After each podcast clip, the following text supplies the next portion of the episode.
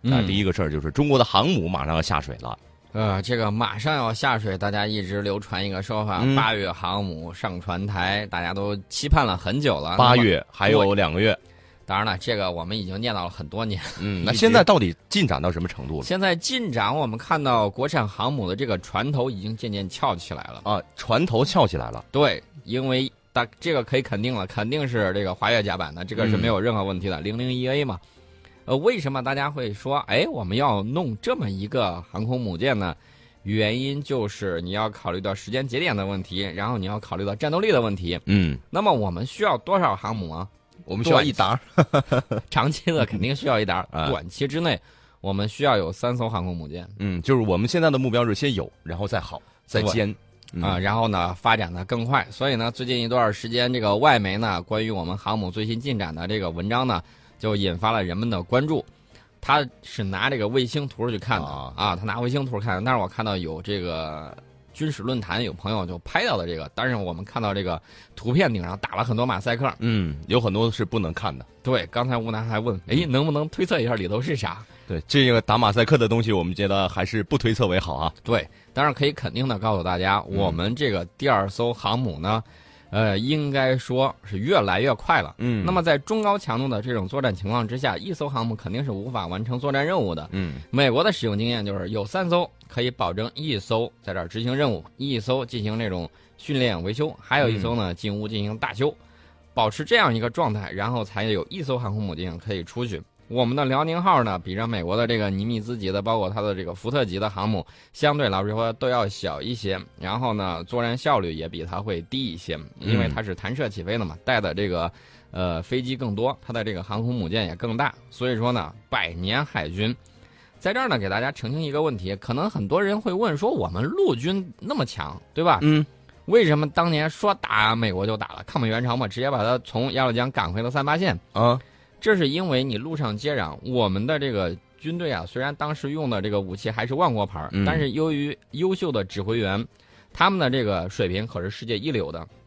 这个样子的话，他从你想想，他从那个二十年代开始打，一直打嗯到那个时候，基本上是饱经这个风霜。嗯，作战经验非常丰富。非常非常的丰富。那么跟美国打的时候，以那样的武器跟美国还能打成一个平手，嗯其实就是他败而了。且美国是漂洋过海来打的。对嗯大家不要忘了，那么我们曾经解放军战史上有一次非常惨痛的失败，嗯就是金门之战。金门之战的时候，你想想那才多远的海峡呀！嗯所以说呢，这个海军这个东西绝对是军中的贵族，它需要时间，需要有钱，需要技术，需要大量的人力物力上去堆。嗯有一句话说叫“百年海军”，嗯，百年海军呢？大家想一想，我们现在有没有一百年？没有吧？就是没有一百年就了。一百年的时间，大概也就是这么长时间才能发展出来一支成熟的海军部队。对，到什么时候能够赶上美国现在这个水平呢？啊，我个人认为，至少要到二零三零年吧。二零三零啊年其实到也不远了，感觉。其实也不远，嗯到二零五零年的时候，我认为我们的海军应该可以达到世界一流的这种水平。嗯，前提条件是我们的这个经济蒸蒸日上，然后嗯我们的人民生活越来越富裕。对这样的话呢，才你这个海军是保障你的这种利益的。嗯那么有有这样的这种利益所在，国家利益所在，人民的利益所在，那么我们的海军它的这个发展才会更加的强大。嗯对而且现在我们知道，就是这个航母啊，它不光是船头翘起来了，它还正在安装甲板。吧对，正在安装甲板是一个什么消息呢？就是如果您是刚买了期房，就相当于告诉您您家的期房封顶了，嗯，是这样的一个事儿啊。对，我们看到它这个船头这个甲板呢有一个吊装的这一个镜头，嗯但是呢，我看到外国它确确实实拿这个卫星去拍，拍的时候呢前头还露了一块儿，露了一块儿就在船头，你看就在船头这个位置。这个时候呢，你看到哦，还有点这个载机巡洋舰的这种感觉啊， 但是呢，等到这个前头的这个滑跃甲板装上去之后，然后呢，这个就等于说是上面甲板的这个事儿已经就搞定了。嗯那么很多人会问，哎，那到底什么时候我们的这个航空母舰能够服役？你猜一猜？什么时候能够服役？嗯，嗯，那到明年。呃，有可能明年就会下水。嗯，正式服役的话，我估计还得在几年之内。从下水到服役，它还要做一些什么工作？呃，从下水到服役，它要做很多工作。嗯你看这个印度的航母，就是 我啊下水了，我又下水了，光板下 水啊拉回去，然后船坞前头有淤泥堵你是住去了，冲浪的吗？然后呢又出不去，啊把淤泥挖开，然后又下去了。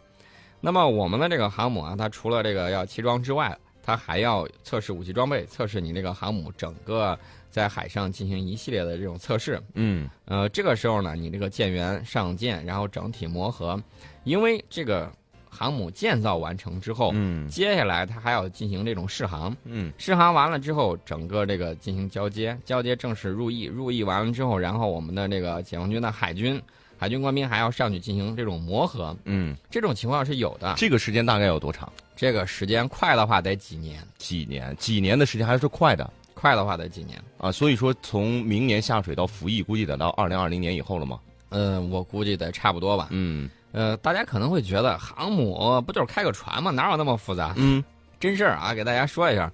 印度当年打算拆解一艘航空母舰，啊拆解啊，啊他觉得能挣钱。这个呢，还是美国二战二战时候的那种航母，三万多吨，嗯三万多吨的航母，然后冲滩之后，印度很高兴，跑去拆解了。结果当时出了一个情况，嗯什么情况呢？就是这个家属啊，啊工人的家属，一天一夜没有家亲人的消息，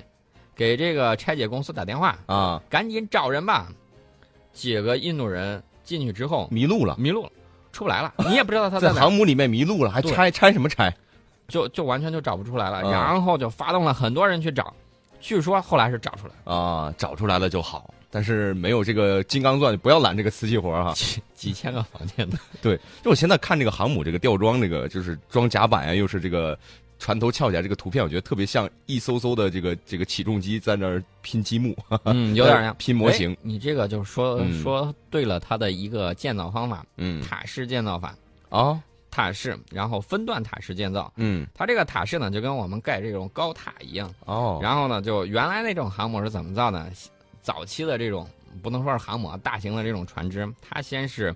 铺龙骨，嗯呃，铺这个铺完龙骨之后，一层一层往上。嗯呃，我们现在呢都是这种分段，呃，你这个船厂做一段，我这个船厂做一嗯段，然后拼到一起，然后拼到一块儿，然后每个船厂独立的，它这种塔式建呢，中间一根大柱，然后噔噔噔就起来了，就这个样子，哦然后再一拼，就跟你说的拼积木是有点像的。好厉害啊！现在就是我们还知道，就是说到这艘航母，还说现在这艘航母用的武器装备全都是最先进最新的武器装备，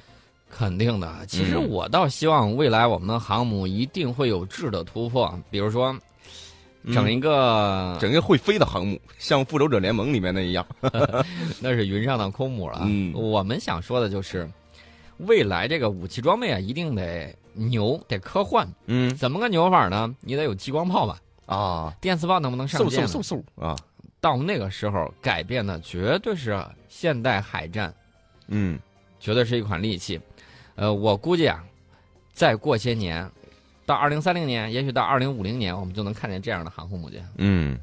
这个他们是这个航母上面搭载的一些武器装备，能不能具体介绍一下？都有一些什么？武器装备相对来说会比较多一些，最嗯它最主要的用途还是它的这个舰载机。嗯大家一说这个航空母舰，其实最关注的还是它的舰载机选择的是什么东西。呃，比如说像那个印度，它选的时候选来选去啊，选了米格二十九 K，嗯选了这个之后，跟它的这个航母进行配套，因为俄罗斯给它做的这个航母嘛，它改装来改装去，最后选了这款舰载机。最早的时候，它还是想选苏三三的，嗯后来呢，自己琢磨来琢磨去，发现这个苏三三未必适合这个飞机，呃，未未必适合这个航母，所以说呢，他选择了米格二十九 K。那么之前呢，呃，印度还选了这个，比如说它的其他的航空母舰，买的英国的。这个时候呢，他就选的是钥匙，钥匙垂直起降，嗯垂直起降，他搞了一些，然后他经常吹嘘他这有这个三航母编队，嗯呃，但是呢，之前他跟我们的巴铁啊吵架，吵完了之后俩人动手了，动手之后，我们就发现他的这个舰载机出动确确实实不咋地，啊想封锁人家，也就是等于说是嘖靠着身大力沉呐，啊横到人家这个海湾门口，嗯，卡到那儿。你要是说他真打，他好像这个出动效率也不当个太肉盾。啊，出动效率也不太咋地。哎嗯呃，我们采用的这个雷达呀，还有其他的这种武器都比较多一些。像这种的话，你首先探测距离要远。我们在讲其他的这个，比如说零五五的时候，讲嗯这个我们的零五二 D 的时候，这一些先进的雷达设备，包括一些自卫的这种武器还会比较多。呃，我们的这个飞机啊，我估计可能还是歼十五的可能性会比较大一些。嗯，歼十五，歼十五，嗯，呃，其实大家可能更期待的就是航空母舰上去了，那么舰载机里头的预警机能不能搞定啊？会不会还是使用那种直升机预警机啊？这个呢，我觉得可以期待一下。可以期待一下，到时候我们拭目以待哈。嗯，继续往下面说说这个，说说经验啊，嗯可能很多朋友会说，咱这个航母使用经验不如美国老道，这个是实话，嗯确确实实如此。美国使用航母从二战的时候就玩的非常溜了。那么我虽然说过，这种喷气式战斗机和这个螺旋桨战斗机，呃，上舰嗯那是完全天翻地覆的不一样，但是呢，它这个航母的使用经验，比如说你这个航母舰队，嗯如何编队使用，如何跟其他的舰只配合，然后你进行这种多波次打击的时候，你放飞舰载机啊等等，这些战术我们之前是没有的。嗯我们现在有多少年的航母使用经验呢？可能出乎大家的意料。我们在这个航母服役的时候，已经积累了近十年的航母使用经验。近十年，对，呃，是怎么样积累的？啊这个积累的就比较多了。嗯最早的时候，我们我记得我印象之中，应该是上个世纪六十年代的时候，我们就开始对这个航母非常的感兴趣。嗯呃，虽然呢有各种各样的这种，呃，因为你这个工业呀、嗯跟不上，但是呢，我们对这方面的这种建造航母的这个积累一直嗯是没有放弃的。研究也没有停止。对我们最早的时候是从日本那边拿到了一些资料，啊，后来的时候我们从法国那边也拿到了一些资料。嗯从法国方面拿到的资料是美国的这个二战时候，就刚才我说的三万吨级的那种航母，嗯它的这一些资料。当然有些资料也不太全，我们只是明白了是什么，然后大概是什么情况，具体怎么造，那还要到八十年代，呃，到八十年代之后，嗯我们拆了拆这个，呃，墨尔本号这澳大利亚的航空母舰，然后呢，我们后来又拿到了这个瓦良格，嗯拿到瓦良格之后，后来变成我们的辽宁舰，嗯，然后拿着这个东西就各种的用。大家不要忘了，这个乌克兰在造航母的时候，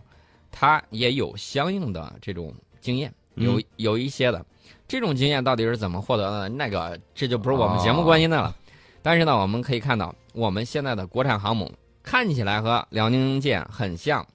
但是内容完全不同。对，我们的武器装备啊，什么都用的都是最新的技术哈。对嗯，包括它里头舱室的这种改造，嗯，跟原来已经不一样了。结构更加合理。对，瓦良格呢是载机巡洋舰，嗯，所以以说呢，它顶上搭载了一堆乱七八糟的东西，比如说，呃，反航母这种巡航导弹、超音速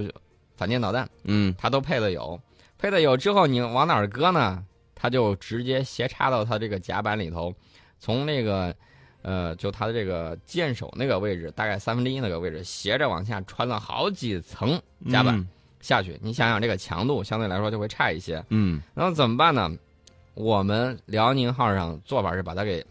抽出来，抽出来之后整体切割钢板，切割完了之后，然后又用高超的这种焊接技术焊上去之后，强度跟一整块焊呃这个钢板的强度是一样的。嗯然后呢，我们多了几个这个，尤其是飞行舱室这块儿，多放了几架这种舰载机。那么我们现在全新的里头是全新的这种设计，它的这个舰载机数量一定会比辽宁号带的更多一些，而且舱室的布置会更加的合理。嗯这个呢就非常的重要。你想一想，现代战争多几架这个舰载机那是不一样的。大家可能会说，二战的时候一看到飞机乌压压一片，然后跟乌云一样，对，一弄什么几百架、上千架的，嗯，这样都有。为什么现在的这个战斗机啊这么少呢？是啊，大家不要忘了，这个美国能够出动的这个舰载机，它基本上就相当于一个中等强国所有航空部队的这个飞机的这个水平了，嗯数量也好，质量也好，它都可以压倒。嗯就差差不多就是这么一个效果。现代舰载机，包括你现在的这种呃第四代的这种喷气式战斗机，非常的贵，便宜的啊，比如说我们的骁龙两千万美金一架，嗯那贵一点的像这个美国的这个 F 十六，像苏联的，呃不能说像苏联，像俄罗斯的这个苏二七，沾着边儿都是好几千万、四千万、六千万的这种都有。嗯贵的还有八千万的，那么再贵一点儿还有一个多亿的。你想想一个国家的这个实力啊，小国装备这个，那就是弄几个点缀点缀。对你让他真装备很多，那不好意思，太贵了。对，大家不要忘了，飞机还是便宜的，飞行员比飞机贵上去三四倍呢。哦，对，飞行员的整个的一套下来的培养啊，这个这个就是学习啊、培训的这些方面的费用，贵得多。嗯，另外呢，这个飞行员儿大家可能有所耳闻啊，就是它的这个价值基本上跟它等重的黄金是一样的价值。哇，是吗？对，这么厉害，小 金人儿，你如果能当飞行员儿的话，你就可以直接说我就一等座个一身的小奥斯卡， 金人儿，呃跟你身高等同的。哇，好厉害，好厉害！啊就是我在想这样一件事儿啊，就是一个飞行员这么牛，嗯就，是，哎，我刚才要说什么，我给忘了， 你突然之间脑间脑子短路了 ，我估计你还是在想小金人儿，呃，不是把你小给金人，晃闪了，不是我在想，就是为什么会培养一个飞行员需要这么大的费用？